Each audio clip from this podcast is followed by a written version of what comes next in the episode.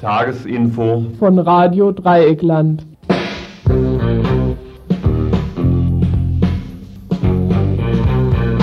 Ihr hört das Tagesinfo vom 3. September 1992. Guten Abend, liebe Hörerinnen und Hörer. Wir halten wenig von Statistiken, die sind meist nicht mit den Realitäten zur Deckung zu bringen. Wie viele Anschläge es in den letzten Tagen gegeben hat, wir haben sie nicht gezählt. Inzwischen werden die Frustrationen über die offizielle Politik nur noch in die Höhe getrieben. Wo Leute in Rostock schon sagten, sie wollten die in Bonn und Schwerin mal aufmerksam machen auf ihre sozial beschissene Situation, da kommt nun das blinde Echo aus Bonn. Rechts ist links, Chaoten sind Chaoten, ein Topf, ein Brei, ein finsteres Loch. Gestern Nacht wird eine Unterkunft abgebrannt, zwei Täter werden festgenommen. Rechte? Nein, natürlich nicht. Wahrscheinlich Stasi-Agenten. So jedenfalls war die letzte Erfindung von Bonner Politikern, um die Ursachenforschung auf die Spitze zu treiben. Hinter Rostock habe unter anderem die Stasi gesteckt, die sich dann, so, so ist es heute in Bonn zu hören gewesen und sie waren sich nicht zu blöd, dieses so zu verkünden. Auf diesem Niveau wollen wir die nächsten 55 Minuten eigentlich nicht weitermachen, sondern noch ein paar sachgerechte Informationen liefern. Es gibt Kurzmeldungen und dann Kurzmeldungen zu Jugoslawien. Dann äh, eine Meldung zum Reutlinger Bezirkssammellager. Dann der neue Ausbruch ist erschienen. Und dann noch eine Unterschriftensammlung für eine libanesische äh, bzw. palästinensisch-libanesische Person. Dann wird es geben Beiträge zu Faschisten, Aufmarsch in Kelheim bei Regensburg. Dort, dort, hm, mach mal. Ja, dort wollen sich am kommenden Samstag Nazi-Größen treffen und demonstrieren. Ein weiterer Beitrag zum Rassismus, beziehungsweise das, was auf dem Sportplatz in Freiburg gegen den Rassismus getan worden ist. Gestern Abend zum Beispiel beim Spiel zwischen SC St. Pauli und SC Freiburg. Dies ist unser volkstümlicher Beitrag heute. Dann wird es um den Brandanschlag in Bad Krotzingen in der letzten Nacht gehen, wo zum Glück niemand direkt zu Schaden gekommen ist, aber es war wieder ein Anschlag mehr. Und was wissen die Bullen über rechtsradikale Aktivitäten?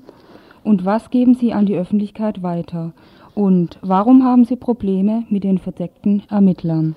Schließlich ein Beitrag zu Kurdistan. Dort gibt es Morddrohungen gegen kurdische Menschen, die in der BRD um Asyl äh, nachgesucht haben. Dann noch Kurdistan. Nein, Kroatien. Ja, ich habe gerade ausgeschaltet. Kroatien, Tummelplatz internationaler Faschisten. Und schließlich etwas von der Roten Armee-Fraktion. Sie hat eine neue Erklärung verfasst Dazu ein paar Zitate, die hinweisen sollen auf die Lektüre dieser Erklärung. Zum Schluss, wenn die Zeit reicht, noch etwas von der heutigen Sitzung des Ausländerbeirates.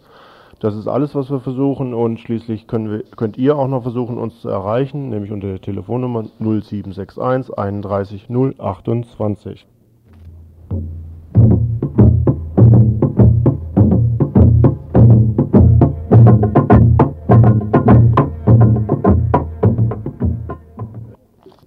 Und nun zu Jugoslawien. Der Konflikt in Jugoslawien und die Interessen der BRD. Unter diesem Motto findet heute Abend ab 20 Uhr im Radikaldemokratischen Zentrum in der Egonstraße 54 eine Veranstaltung anlässlich des Antikriegstages statt. Die Stimmen mehren sich, die in militärischen Aktionen ein geeignetes Mittel sehen, den kriegerischen Konflikt zu beenden.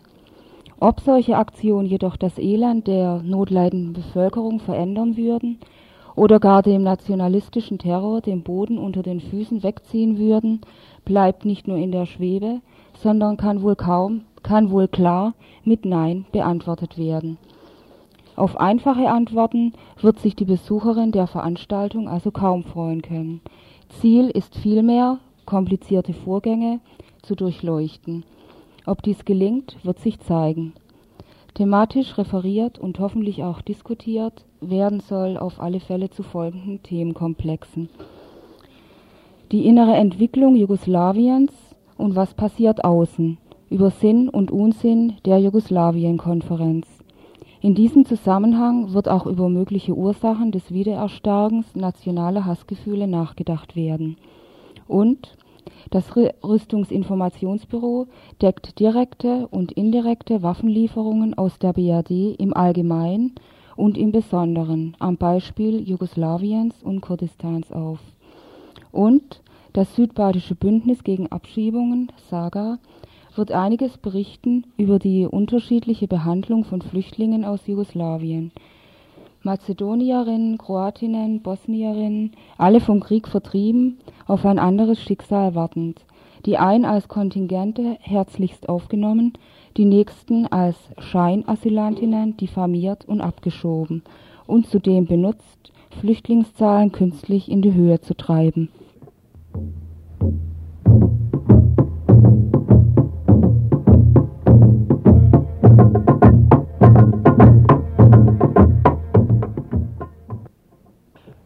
Komitee gegen Bezirksstellen KGB in Reutlingen meldet, dass am 1. September die Verwaltungsrichter in das Verwaltungsgebäude der sogenannten Bezirksstelle für Asyl eingezogen sind.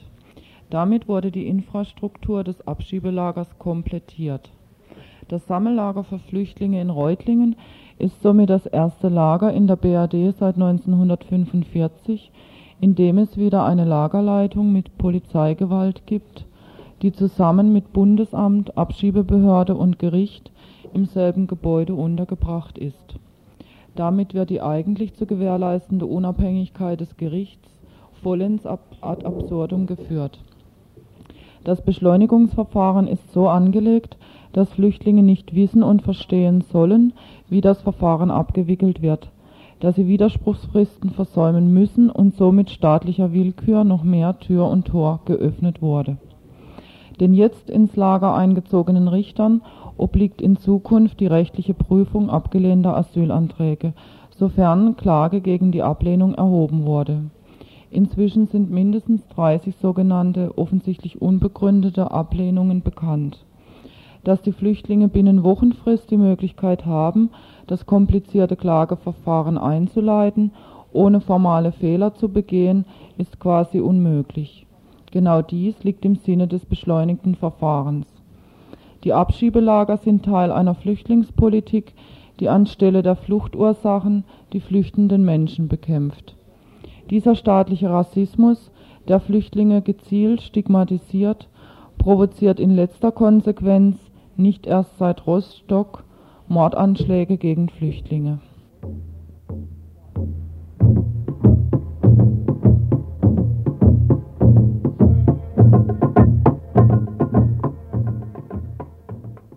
Ausbruch Nummer 35 ist erschienen, frisch auf den Tisch, die Septembernummer der Freiburger Zeitung Ausbruch. Diesmal ist sie etwas kürzer ausgefallen. Vermutlich hat die Hitze einen Strich durch die Rechnung gemacht. Inhalte dieses Mal gehen noch ausführlich auf die entdeckten LKA-Spitzel in Tübingen und Reutlingen und Freiburg ein. Wer die Bilder von diesen beiden Freiburger Typen immer noch nicht gesehen hat, mag sich hier einen unmittelbaren Eindruck verschaffen. Solch eine Spitzeltätigkeit ist jedenfalls anstrengend. Dazu gehört zum Beispiel Kartenspielen im vertrauten Kreise. Aber es ist auch lukrativ. Zum Beispiel können für diese Kartenspielchen dann Überstunden abgerechnet werden.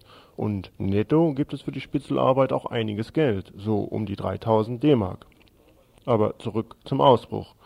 Zweites großes Thema ist Sexismus in linken Strukturen.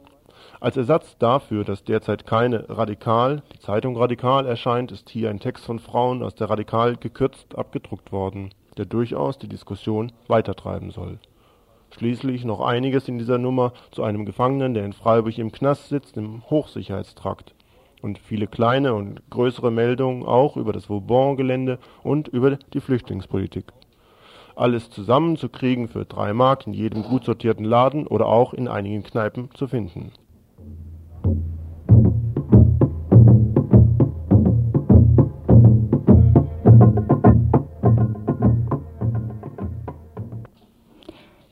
Zu guter Letzt unserer Kurzmeldungen noch eine kleine Erinnerung. Und zwar liegen, wie vielleicht schon bekannt ist, im Jos Fritz und im Strandcafé Unterschriftenlisten aus. Es geht um Dalal, eine Palästinenserin. Sie ist 20 Jahre alt und soll abgeschoben werden, obwohl sie keinerlei Familie und Verwandtschaft mehr im Libanon hat Und außerdem droht ihr auch politische Verfolgung über die Mitgliedschaft ihres Vaters in der PLO.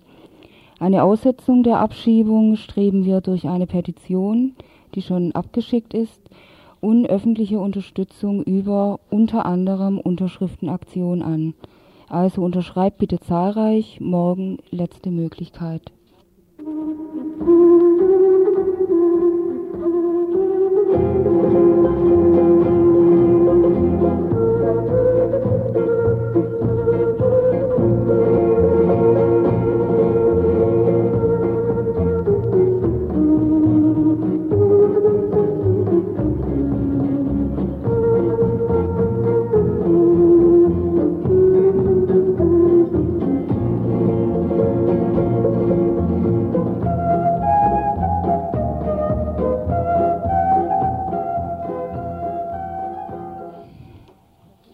Die Nationalistische Front formiert sich. Faschismusaufmarsch im niederbayerischen Kelheim. Die Nationalistische Front, eine rechtsextremistische Organisation, bisher aufgetreten vor allem in Berlin, Bremen und Nordrhein-Westfalen, versucht nun, sich auch in Bayern breit zu machen. Der Vorsitzende der Nationalistischen Front, der 32-jährige Andreas Pohl, hat sich auf alle Fälle im niederbayerischen Landkreis Kelheim um das Amt des Landrats beworben.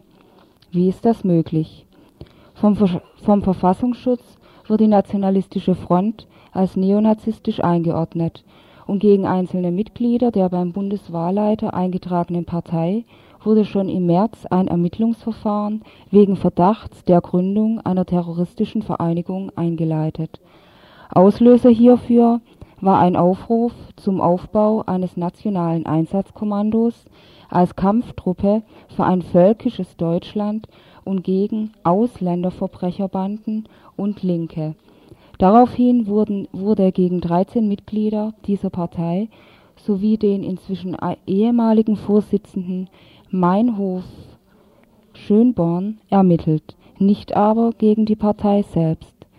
Die Grundsätze der Nationalistischen Front haben sich durch den Ausschluss von Schönborn aus der Partei sowie den Einsatz von Andreas Pohl als neuen Vorsitzenden natürlich nicht geändert.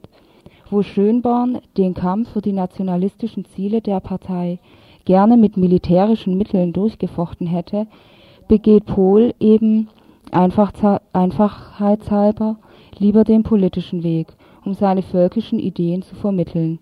Er macht kein Hehl daraus, dass er von der Überlegenheit der nordischen Rasse überzeugt ist und untermalt die Vorstellungen mit markigen Sprüchen wie Wenn mal ein Türke auf dem Boden liegt, dann tritt man natürlich rein.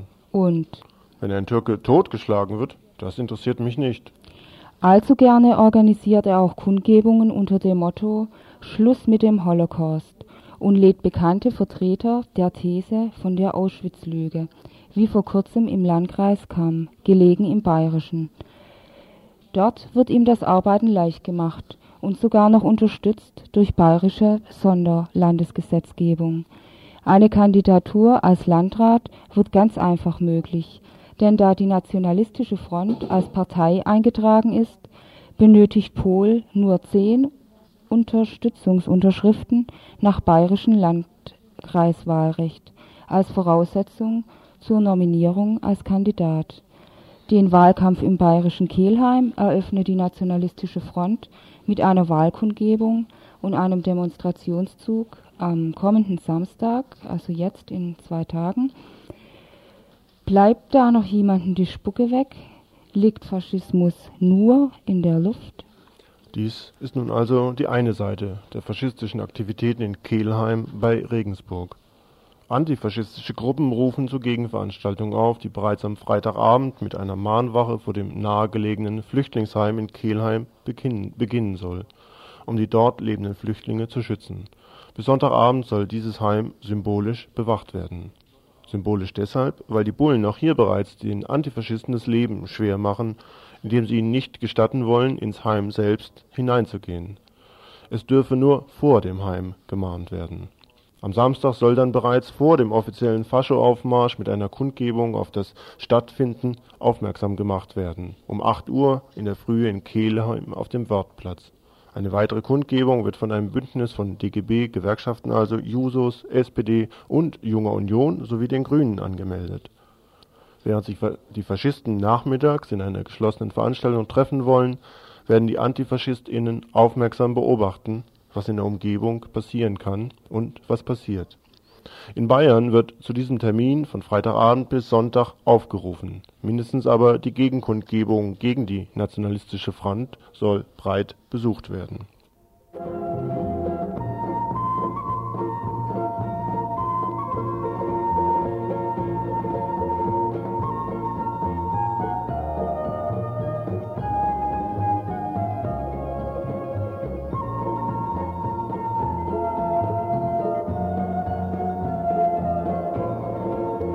Farbe bekennen gegen Rassismus und Fremdenhass, hieß es gestern Abend auf dem Sportplatz in Freiburg, wo die Fans eigentlich sonst normalerweise vielleicht auch aufeinander einknüppeln. Aber SC Pauli aus Hamburg war gekommen, FC St. Pauli und SC Freiburg spielten gegeneinander. Das Ergebnis ist nicht so wichtig, der Rasen wurde vorher bearbeitet. Eben Farbe bekennen gegen Rassismus und Fremdenhass.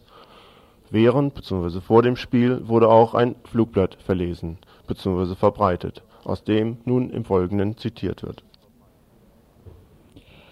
Auch hier im Dreisamstadion. Rostock im August 92. Rechtsradikale Banden üben sich im Mordversuch im Namen Deutschlands. Tausende von deutschen Bürgern feuern die Mordbrenner an, die deutsche Polizei zieht sich zum Schichtwechsel zurück und in den folgenden Tagen werben deutsche Politiker um Verständnis für die blutrünstige Horden. In alter deutscher Tradition werden die Opfer zu Tätern gemacht. Ohne Widerspruch lassen deutsche Journalisten, normale Bürger, fremdenfeindliche Klischees und Parolen in die offenen Mikrofone sprechen. Und wir sitzen schockiert vor den Fernsehapparaten. Aber warum? Jeder weiß doch, dass Hoyerswerda und Rostock nur die Spitze eines gigantischen Eisbergs sind.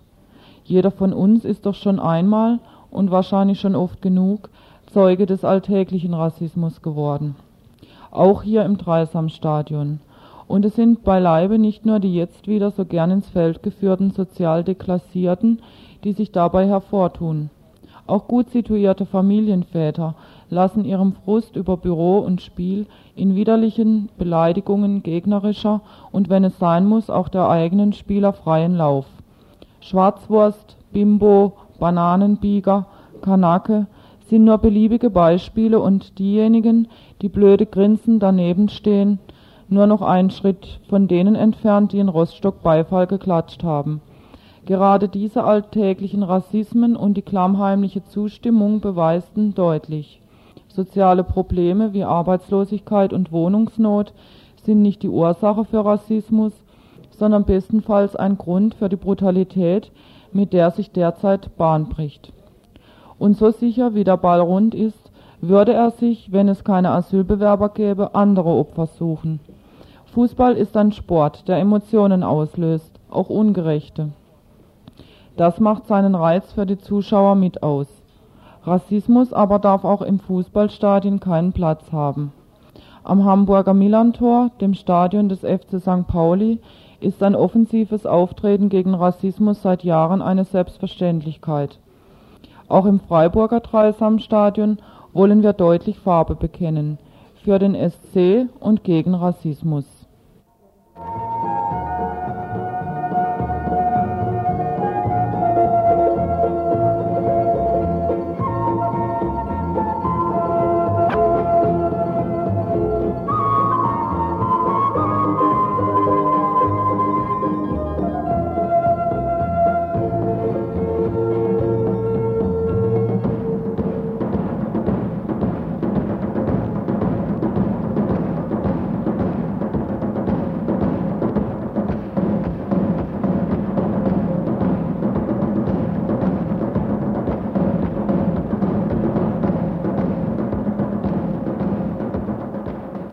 Ihr hört das Tagesinfo vom 3. September 1992. Mittwochabend, 2. September 1992, kurz vor 24 Uhr, Brandanschlag in Bad Krotzingen. Auf eine Unterkunft für Flüchtlinge wurde gestern Abend knapp vor Mitternacht ein Brandanschlag verübt.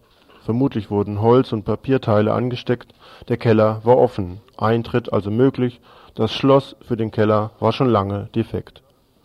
Die Meldung der Polizei ist denkbar knapp und einfach. Dort gelagerte Matratzen seien in Brand gesetzt worden, Bewohner bemerkten die Rauchentwicklung und größerer Schaden wurde verhindert, ein Tatverdächtiger sei festgenommen worden. Aus Ende aus der Erklärung der Bullen in Freiburg. Etwas mehr erfährt man, wenn die Stadt Krotzingen befragt wird. Ja, zu den Flüchtlingen gebe es doch ein gutes Verhältnis, man bemühe sich und tue immer mehr, als notwendig sei. Deshalb sei man auch ein bisschen überrascht, dass dies nun doch passiert wäre. Schon seit einem halben Jahr werde verstärkt Streife gefahren, nicht erst seit Rostock. Und die Stadt stände auch regelmäßig mit den Bullen in Verbindung. Die dort lebenden Flüchtlinge, 29 an der Zahl, seien, Zitat, bunt gemischt. Und die größte Sorge, ob durch die Rauchentwicklung, die es gegeben habe, die heute neu eintreffenden Flüchtlinge nicht hätten aufgenommen werden können. Aber zum Glück sei dies ja nicht der Fall, also Platz ist da und es hat ja nur ein bisschen gebrannt. Dann werden Einzeltäter-Theorien angeboten, ein na, sei festgenommen worden. Heute Morgen hieß es noch, er würde nicht der rechten Szene zugerechnet werden. Heute Abend wird er bereits der rechten Szene zugerechnet werden. Schließlich ist ja auch nur einer festgenommen worden, also Einzeltäter. Die Sozialarbeiterin, die für das Heim zuständig ist, noch weniger zugänglich als die Stadt. Sie möchte am liebsten gar nicht laut darüber reden. Das würde doch nur die Faschisten anziehen und dies wolle man auf jeden Fall verhindern. Auch der Einwand, dass die umliegende Bevölkerung möglicherweise durch genaue Kenntnis dann auch ein Auge darauf werfen könnte, was dort los sein würde, denn die Faschisten wüssten ja eh Bescheid, auch dieser Einwand bringt nicht mehr aus ihr heraus. Immerhin sagt sie, die Flüchtlinge seien ruhig. Vermutlich werden sie auch ruhig gehalten durch die dauernde Einschüchterung, durch die unklaren Meldungen über die Anschläge, über die Brände, über die Beschädigungen, die es in den letzten Tagen und Wochen gegeben hat. Im Heim in der Gartenstraße in Bad Krotzing leben 29 Flüchtlinge. Sie kommen aus dem Libanon, aus Eritrea, aus Jugoslawien und Romas aus Rumänien. Nun will sich die Gemeinde in einer Sitzung am nächsten Dienstag mit dem Thema beschäftigen. Und am übernächsten Montag tritt der Gemeinderat zusammen, aber nicht deshalb, und vermutlich werden sie auch dazu Stellung nehmen. Soweit erstmal die Meldung aus Bad Krotzingen.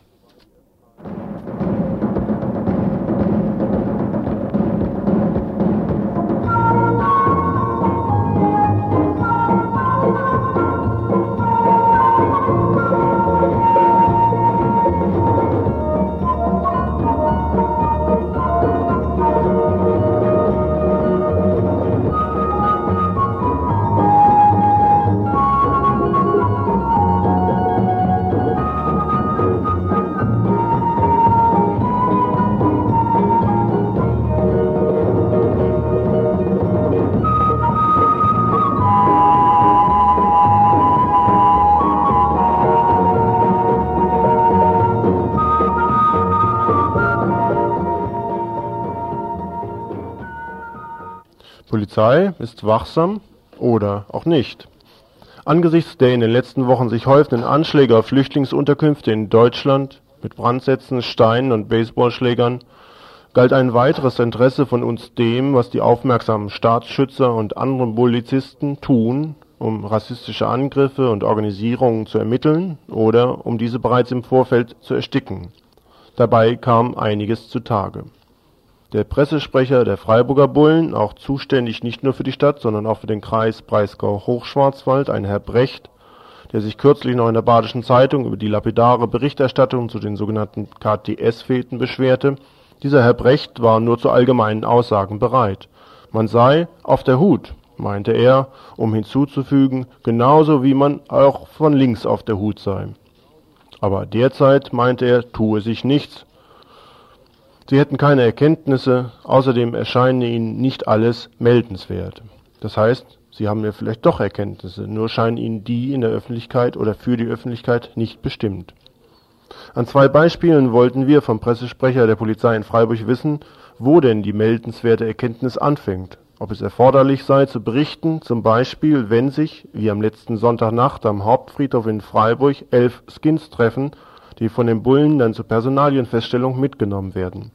Nein, meinte Herr Brecht von der Freiburger Polizei, die hätten doch dort nur eine Mutprobe abgeben wollen, nämlich, so hätten sie ihnen erzählt, also die Skins den Bullen erzählt, es sei ausgemacht, die Angst zu testen, wenn man in der Dunkelheit über den Friedhof gehe. So einfach ist das dann also zu erklären. Dass sie sich dort versammelt haben, um möglicherweise sich zu organisieren, scheidet also von vornherein aus. Außerdem käme so etwas jeden Tag vor, dass sich irgendwo Skins träfen. Ob denn der Steinwurf in der Wiesenthalstraße in Freiburg vor einigen Wochen eine Meldung gewesen, wert gewesen wäre in ein dortiges Flüchtlingsheim. Immerhin war ja die Polizei vor Ort und hat Ermittlungen geführt. Aber über diesen Angriff wusste der Pressesprecher nicht einmal Bescheid. Fazit an dieser Stelle: Es ist nicht damit zu rechnen, dass die Polizei die Öffentlichkeit informiert. Die Öffentlichkeit selbst muss wachsam sein, wo sich Rechte, Faschos, Skins, Hooligans usw. treffen.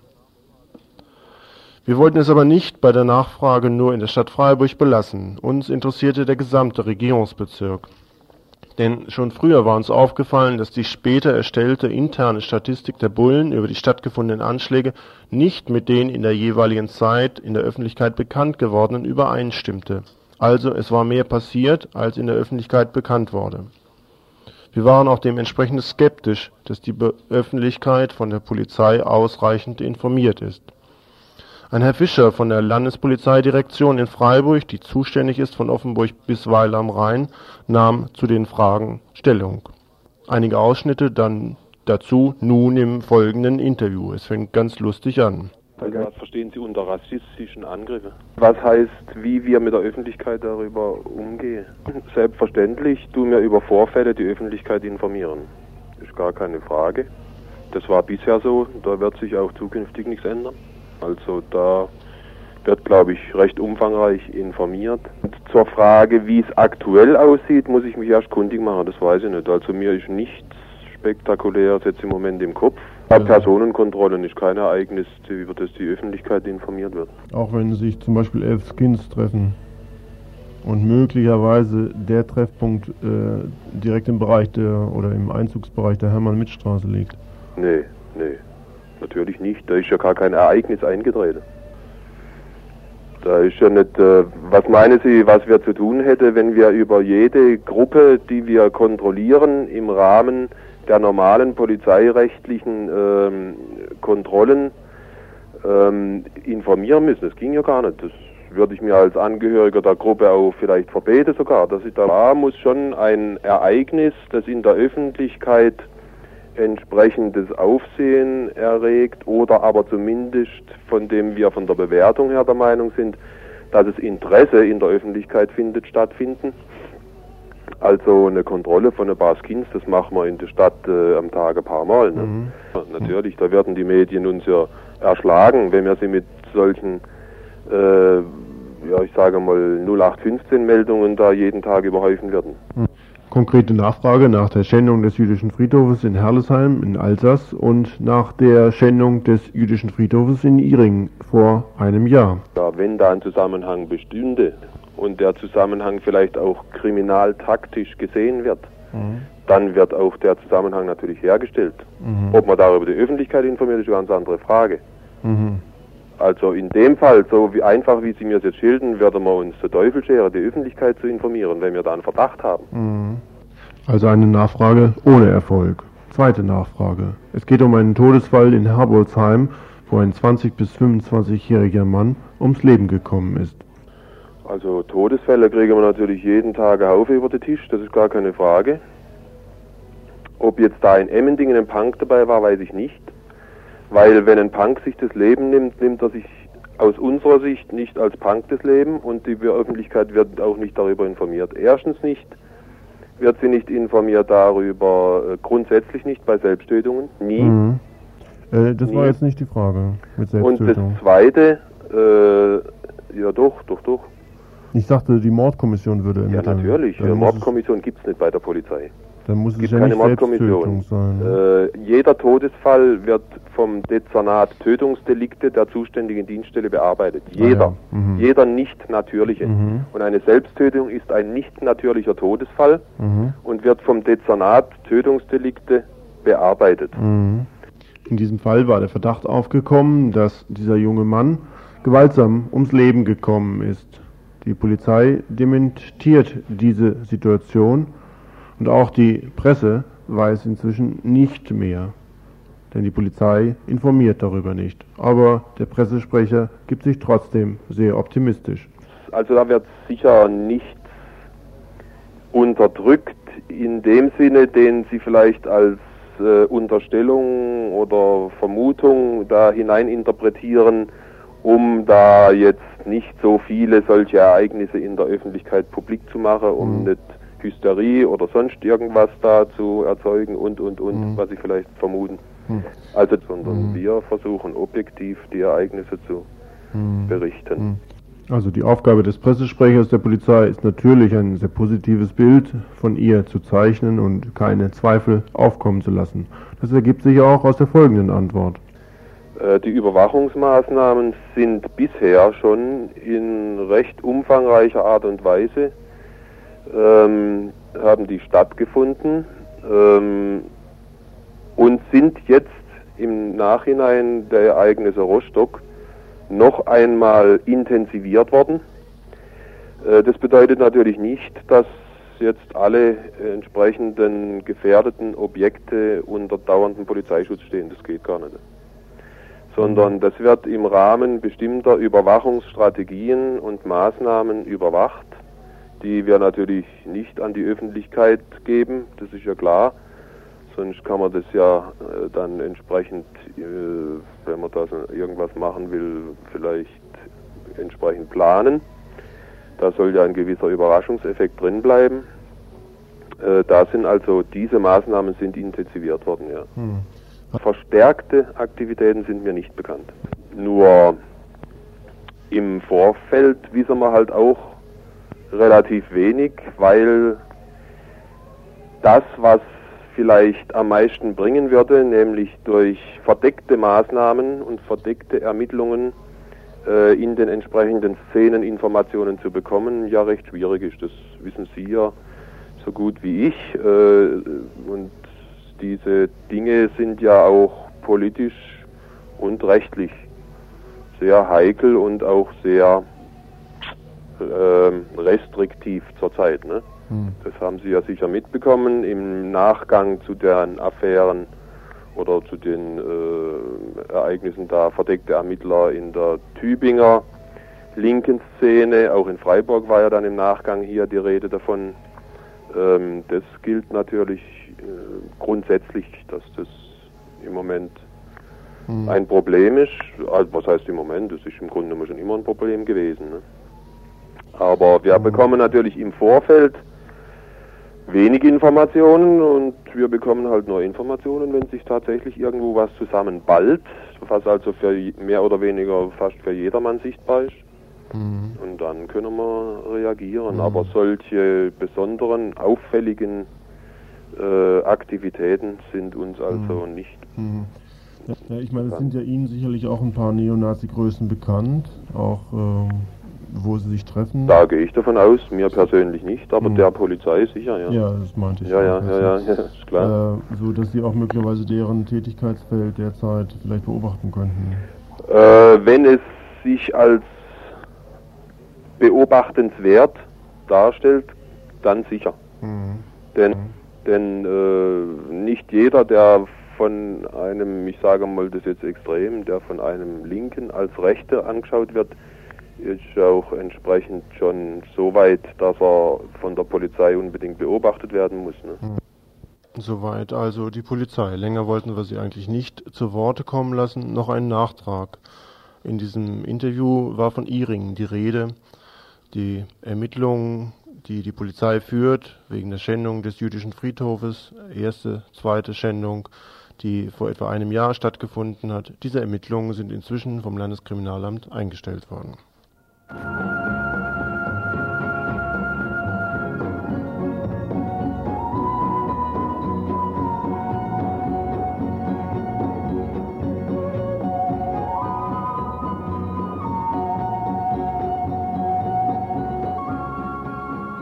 Vom Kurdistan-Komitee erreicht uns eine weitere schlechte Nachricht.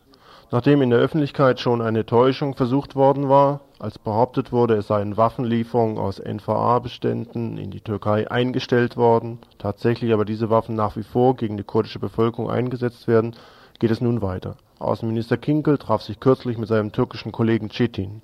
Was dort im Einzelnen ausgehandelt worden ist, entzieht sich bislang auch noch der Kenntnis des Kurdistan-Komitees in Köln Allerdings ist eine Erklärung des türkischen Nationalen Sicherheitsrates bekannt geworden vom 26. August, nach der kurdische Exilgruppen demnächst mit israelischen Methoden zu bekämpfen wären.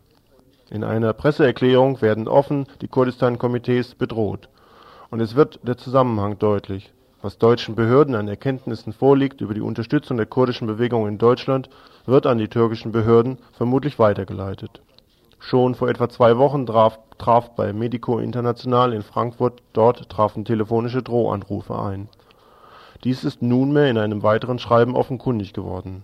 Ein Drohschreiben ist gerichtet worden gegen einen im Exil lebenden Schriftsteller und Journalisten Selim Kürükaya, der schon elf Jahre in der Türkei im Knast gesessen ist. Er suchte in der BRD um politisches Asyl nach. Eine Gruppe Islamischer Heiliger Krieg B, die Islamische Faust, verkündet nun Folgendes Bekanntmachung. Bezüglich der Notwendigkeit ihrer Tötung ist ein Urteil gefällt worden. Damit sie der Sache abschwören und zu dem Weg alles zurückkehren, geben wir ihnen eine angemessene Frist. Wenn sie nicht von dem Komplott und dem Verrat sich abwenden, wird Gottes Befehl in die Tat umgesetzt. Ihr Platz in unserem Vollstreckungskalender ist gekennzeichnet als Nummer 18. Straftat, Spion des deutschen Nachrichtendienstes zu sein. Ihr Platz im Kalender kann sich durch Gottes Bestimmung ändern. In diesem Fall werden wir Sie über Telefon die Formel Alu Akbar hören lassen. Gottes Glaube ist die Quelle unseres heiligen Krieges, Islamischer Krieg B, die Islamische Faust. Die Kurdistan-Komitees in Köln fragen die Presse, die Regierung, alle Parteien und die Öffentlichkeit.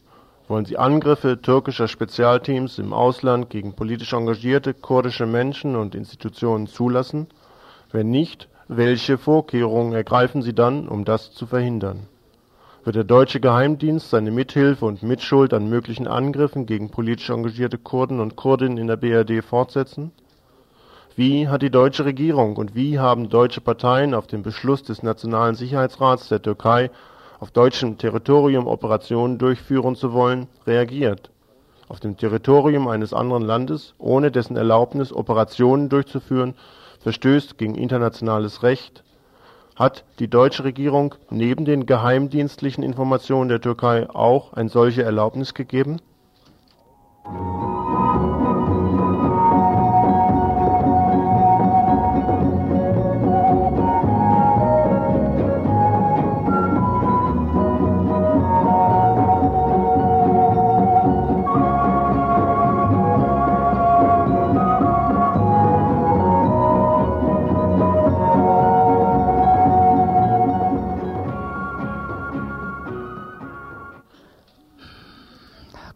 Kroatien. Tummelplatz internationale Faschisten. Nationalismus und Faschismus hat eine Geschichte, auch in Kroatien. Das, was unter Tito nicht sein durfte, kann jetzt wieder gehen. Seit 1990 regiert in Kroatien die kroatisch-demokratische Gemeinschaft unter Präsident Tudjman. Und seine nationalistisch orientierte Politik ist nicht zu übersehen. Staatssymbol ist wieder das alte Wappen der kroatischen Könige, auch als Zeichen der Ustascha, der faschistischen Organisation, die 1929 unter dem Einfluss der italienischen Faschisten gegründet wurde, bekannt. Das Urteil gegen den Nazi-Kollaborateur Sepinac wurde vom kroatischen Parlament im Nachhinein plötzlich für ungültig erklärt. Also noch ein Fakt. Und zudem sind Militärs sowie Polizeieinheiten inzwischen zur rein kroatischen Nationalgarde umgewandelt worden.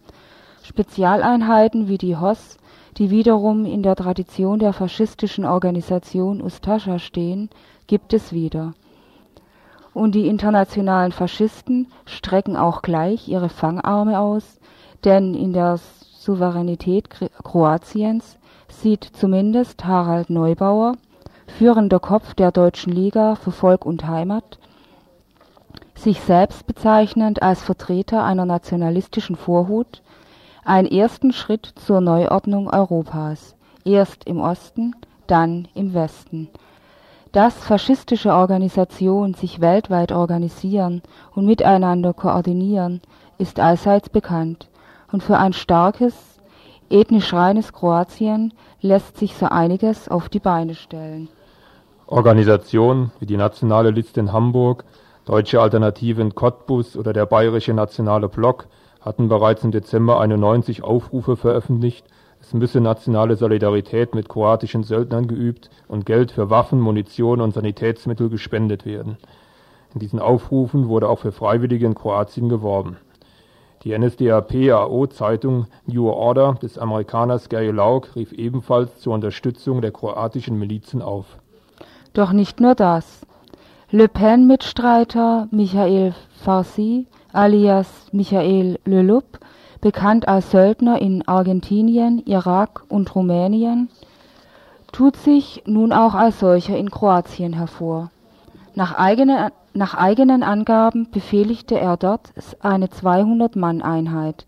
Davon waren 100 ausländische Freiwillige, darunter auch Österreicher und einige Deutsche, angeworben in den neuen Bundesländern. Öffentlich werden sollen die faschistischen Machenschaften keinesfalls. Still und heimlich soll alles vor sich gehen. Da stören natürlich Journalisten, die über die Verflechtungen und Aktivitäten der international kooperierenden Faschisten recherchieren. Hier liegt dann auf der Hand, dass der Tod zweier Journalisten in Ostkroatien mit faschistischen Söldnern aus europäischen Staaten rekrutiert in Verbindung zu bringen ist. Die Regierung Tutschmann unternimmt bisher noch nichts dagegen. Nein, kroatische Regierungsvertreter empfingen im, Euro im Europäischen Parlament sogar Abgeordnete der extremen Rechten. Darunter waren Le Pen und Harald Neubauer, wie gesagt, führender Kopf der Deutschen Liga für Volk und Heimat. Tutschmann-Berater Sost jedoch ist der Meinung, Negative Einstellungen von Le Pen und seiner Partei sind Vorurteile, wenn nicht gar Verleumdungen aus bolschewistischen Quellen. Zusammenfassend bleibt zu sagen, der Zusammenbruch der ehemals sozialistischen Staaten ermöglicht europäischen Faschisten fast unbegrenzten Spielraum. Nach Polen wird Propagandamaterial und Bürotechnik geliefert. Die NPD sucht selbst in Alma-Ata in Kasachstan Kontakte und leistet auch Hilfe beim Parteiaufbau in Bulgarien. Das rechte Hetzblatt Europa vorn wird in der Ukraine gedruckt. Ernst Zündel und Ewald Althans wollen nach Moskau fahren, um dort ihre geschichtsrevisionistische Propaganda zu veröffentlichen. Und weiter und weiter und weiter. Ihr hört das Tagesinfo vom 3. September 1992.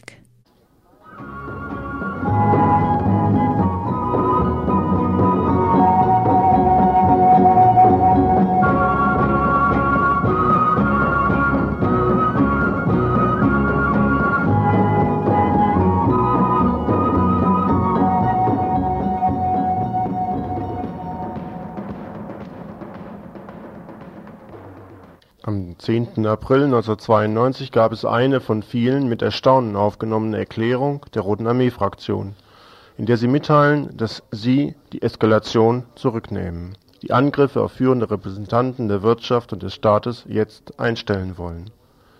Die Erklärung vom April wurde als Anfang bezeichnet und angekündigt, dass demnächst über alles genauer geredet werden soll nun ist eine von der RAF unterzeichnete längere Erklärung erschienen, ein 33 Seiten langer Text, der nun von der Zeitung Konkret aus Hamburg veröffentlicht worden ist.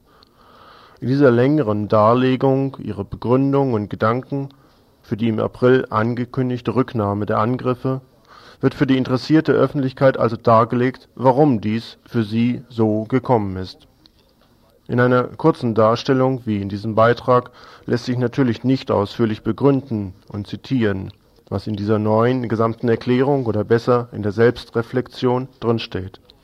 Dazu ist die Vielzahl der Erwägungen und politischen Vorstellungen zu umfangreich. Um es aber für so einen kleinen Beitrag dennoch zu erwähnen, einige Ansätze aus dem Text, die im Folgenden zitiert werden sollen alle diejenigen, die heute bei der RAF organisiert sind, kommen aus den Bewegungen der 80er Jahre. haben ihre Geschichte in diesen Auseinandersetzungen, konnten damit auch kaum anschließen an die Zeit der späten 60er und der gesamten 70er Jahre. Was bedeuteten die 80er Jahre für die heutige RAF aus Ihrer Sicht? In dieser Zeit waren hier an all diesen Kämpfen und Forderungen nicht nur Hunderttausende auf der Straße, es waren insgesamt Widersprüche von Millionen Menschen und an keiner einzigen ihrer Forderungen hat sich die Macht bewegt. Logisch, dass da die Kämpfe auch immer radikaler und militanter geführt wurden. Viele haben sich in diesen Jahren entschlossen, verschiedenste militante Initiativen gegen Brennpunkte der Vernichtungspolitik zu organisieren. Das heißt, zu dieser Zeit hauptsächlich die US- und NATO-Militärstrategie anzugreifen. Das sollte unseren Kämpfen eine neue Schärfe und Durchsetzungskraft geben. Es sprang einen jeden Tag an, dass dieser Staat hunderttausendfachen Protest einfach ignorieren will und gleichzeitig die Menschen, die ihre Forderungen auf die Straße tragen, immer brutaler und gewaltsamer attackiert. Die Kämpfe mündeten auch für die RAF in der Organisierung der illegalen Strukturen, in Kampfabschnitten, in dem Versuch einer Verbindung zwischen verschiedenen Ansätzen herzustellen. Wir haben 84 mit unserem Anlauf zu einer gemeinsamen Offensive von westeuropäischen Guerillagruppen zusammen mit militantem Widerstand hier zu kommen in mehrfacher Hinsicht unter totalem Druck gestanden. Einerseits war unsere Befürchtung die, von der gesamten imperialistischen Entwicklung überrollt zu werden, wenn wir nicht schnell zu dieser gemeinsamen Intervention kommen. Sie sollte hier in den Zentren der Macht die Kraft aufbauen, die zusammen mit den weltweiten Befreiungskämpfen verhindern sollte, dass der Imperialismus es schafft, den Rat der Geschichte zurückzudrehen. Auf der anderen Seite saßen uns natürlich auch unsere eigenen Erfahrungen im, im Genick.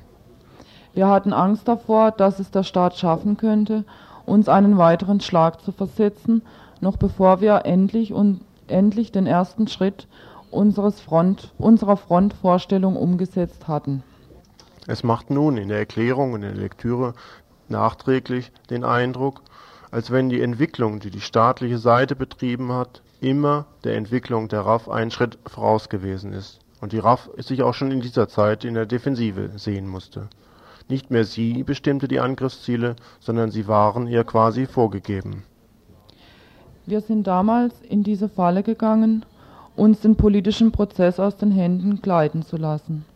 Wir haben uns die Frage nach Verankerung nicht gestellt. Unsere Reaktion war der Versuch einer weiteren Zuspitzung der Auseinandersetzung von unserer Seite aus.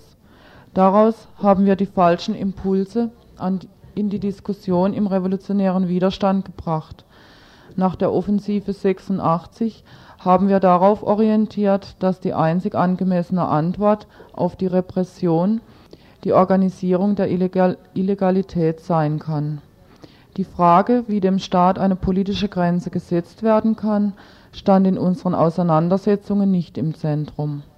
So haben wir zu dem Prozess beigetragen, in dem sich immer mehr Genossinnen defensiv aus, aus den offenen Zusammenhängen und Auseinandersetzungen herausgezogen haben, auch wenn sie dabei keine Perspektive für sich gesehen haben und sich die Illegalität gar nicht vorstellen konnten. Heute kann die RAF über diese Zeit mehr aus der Distanz berichten und sich auch in einigem Abstand davon klar werden, was dies für eine Zeit eigentlich gewesen ist.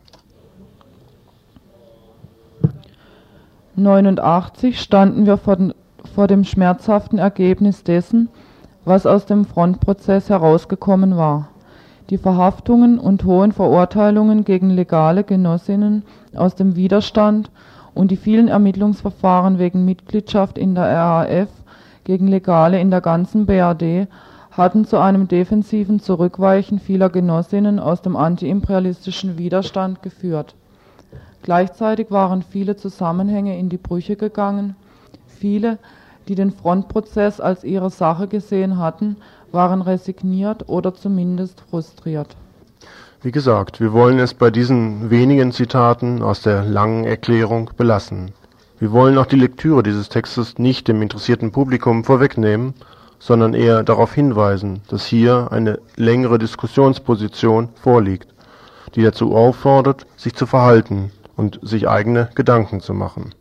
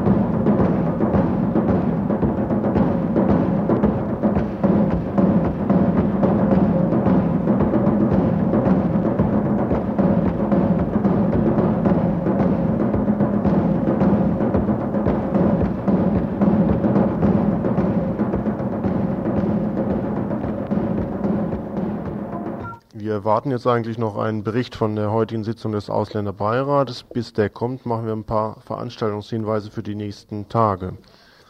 Zunächst fangen wir mit heute an. Heute Abend findet eine Veranstaltung statt, die von der linken Liste Friedensliste Freiburg vom Rüstungsinformationsbüro und Südbadischen Bündnis gegen Abschiebung Saga getragen wird. Es geht in der Veranstaltung um den Konflikt in Jugoslawien und die Interessen der verschiedenen äh, auswärtigen Staaten an dem Konflikt. Auf der Veranstaltung sollen behandelt werden die möglichen Ursachen für die Widerstarken nationaler Hassgefühle, welche Rolle die westlichen Industrienationen und insbesondere die BRD an diesem Krieg hat, welche direkten und indirekten Waffenlieferungen aus der BRD an die Kriegsparteien stattfinden und wie die Lage der Flüchtlinge aus dem ehemaligen Jugoslawien in der BRD ist. Die Veranstaltung findet heute Abend statt, um 20 Uhr im Radikaldemokratischen Zentrum in der Egonstraße 54 in Freiburg.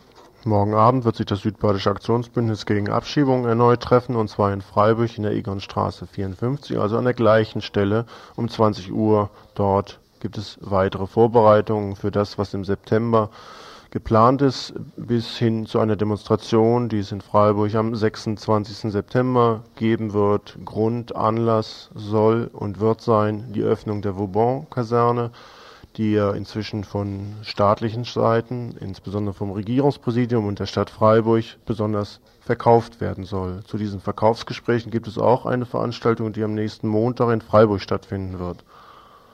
Hast du sie? Da, das andere Blättchen. Dann wollen wir darauf hinweisen. das andere Blättchen da. Erstmal das da unten, Entschuldigung.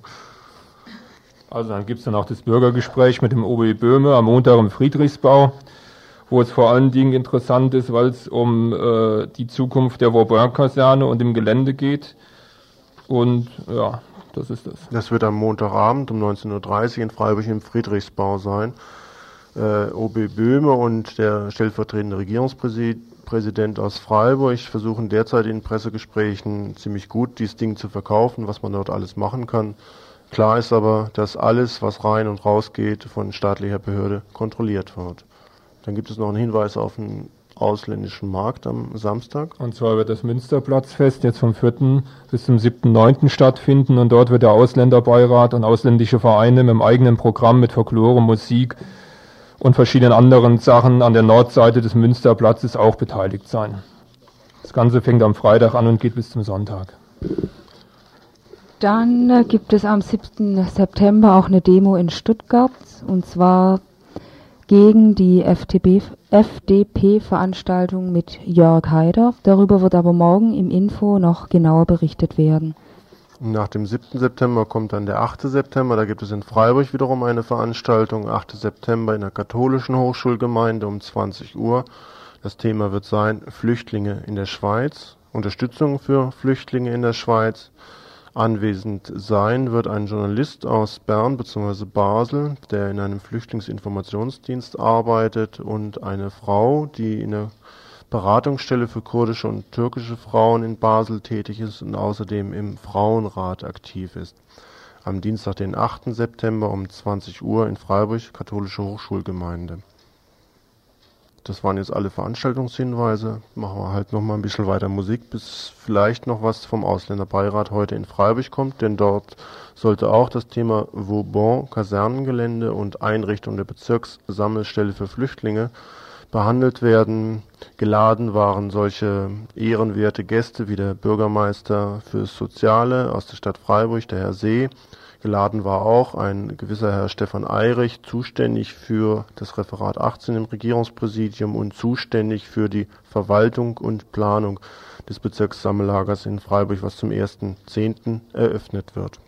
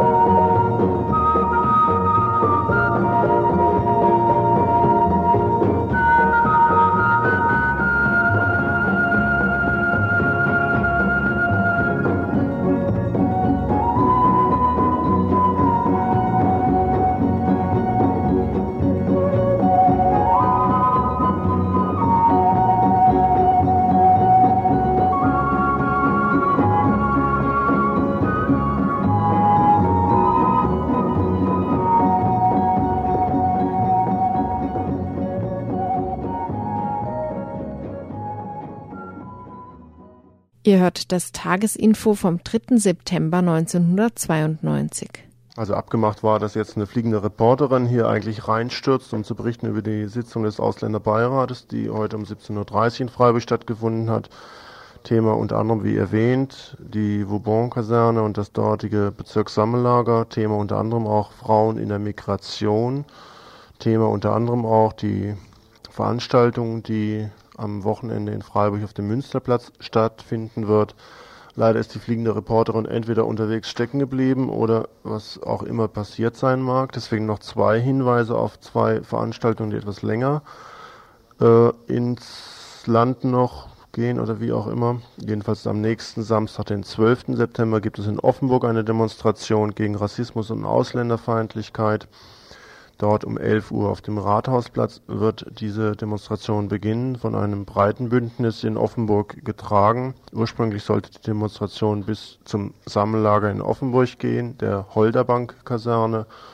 Aufgrund von internen Schwierigkeiten ist das wohl äh, nicht mehr dem, der Fall oder nicht mehr möglich. Die Demonstration wird irgendwo zwischendrin auf der Strecke bleiben. Es wird dort Beiträge vom DGB geben, von der PDS geben, von ausländischen Leuten beziehungsweise auch von Flüchtlingen. Also am 12. September 11 Uhr Rathausplatz. Am gleichen Tag, den Nachmittag, wird es in Freiburg ein Treffen geben, wo man sich Mann und Frau sich mit den faschistischen Aktivitäten nicht nur in Rostock, sondern in der gesamten BRD beschäftigen möchte und auch dazu Überlegungen anstellen will, was denn eigentlich hier im südbadischen Raum dagegen zu unternehmen ist. Auch wie man Informationen darüber kriegt, was die Neonazis eigentlich planen. Das wird also am 12. September sein, nachmittags etwa gegen 17 Uhr. Der Treffpunkt ist das Radikaldemokratische Zentrum in der Egonstraße 54. Das sind noch zwei Termine, die wir noch wissen. Also Sitzung des Ausländerbeirates, die läuft derzeit noch, deswegen derzeit kein Bericht davon, möglicherweise ein Hinweis dann auf das Info morgen hier bei Radio Dreieckland. Jetzt geht's noch weiter mit einer Sendung von Radio International um 19 Uhr. Also Thema wird dort höchstwahrscheinlich sein der AMAG-Kongress in Mexiko, der in den letzten Tagen stattgefunden hat, ein Kongress von freien und alternativen Radios 19.30 Uhr für die Schwule Welle hier zugegen sein, anderthalb, anderthalb Stunden Musik, eine anderthalb Stunden Sendung machen. Ab 21 Uhr wird es dann verschiedene Musiksendungen geben.